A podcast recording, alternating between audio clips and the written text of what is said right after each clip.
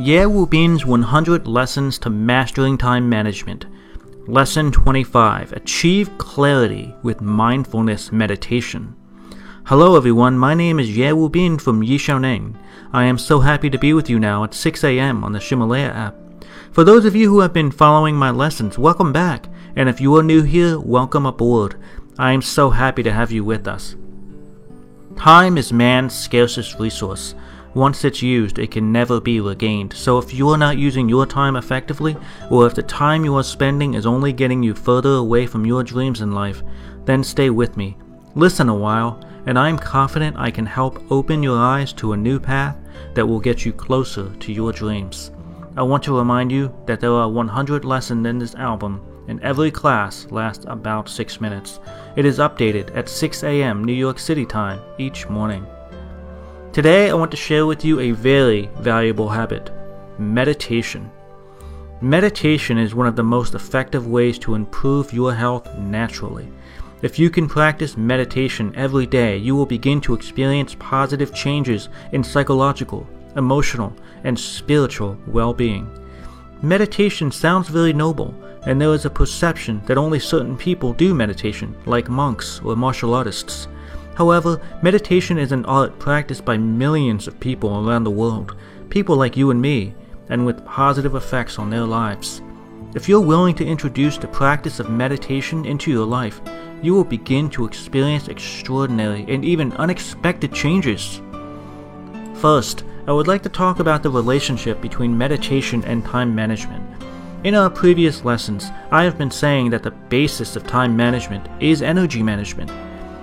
Experts in the subjects of procrastination and self control highly recommend meditation because they believe that meditation can reduce procrastination and can enhance self control. There are many advantages to meditation. I meditate every day, sometimes three times a day, and sometimes only once a day, and I often meditate before teaching class. Meditation is not magic, it has nothing to do with religion. It does not require special skills. It does not take up a lot of your time. Meditation is a practical and valuable activity that you can do virtually anywhere, at any time. Few people understand what meditation really is.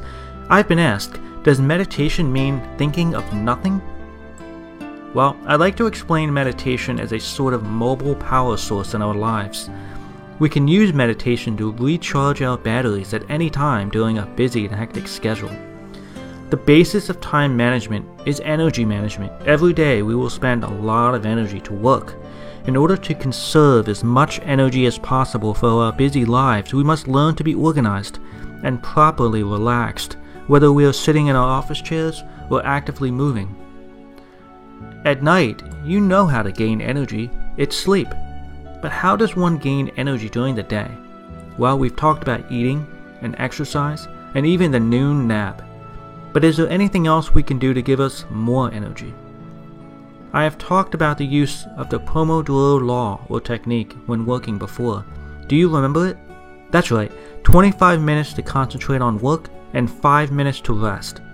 In this 5 minute break, Sitting quietly and relaxing your mind by not focusing on specific tasks is a good way to rest. But there are many different kinds of quiet sitting. Quiet is not just about noise around you, it's about slowing down the noise in your mind. When you need to slow down and relax your mind, meditation is the method we should use.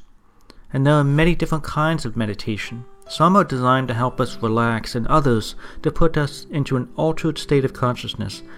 But the kind of meditation I recommend to you is a method called mindfulness meditation. Mindfulness meditation has existed for thousands of years. I'm going to provide a brief explanation of it, but for a more detailed explanation, I have included a link to an article called Mindfulness Meditation Effective Treatment for Procrastination. You can read it I provided the link on the text transcript of this recording available at facebook.com slash yixiaoneng. So, what does mindfulness mean? Mindfulness is consciously keeping oneself in a state of non-judgment. Non-judgment. A good technique to enter this state of mindfulness meditation is breathing. In meditation, we can make ourselves more relaxed by focusing exclusively on our own breathing. Once our breathing has been established, we then think of our ideas, but without judgment and without emotion. At times, you will become distracted and even emotional as you feel the stress and emotion associated with your ideas.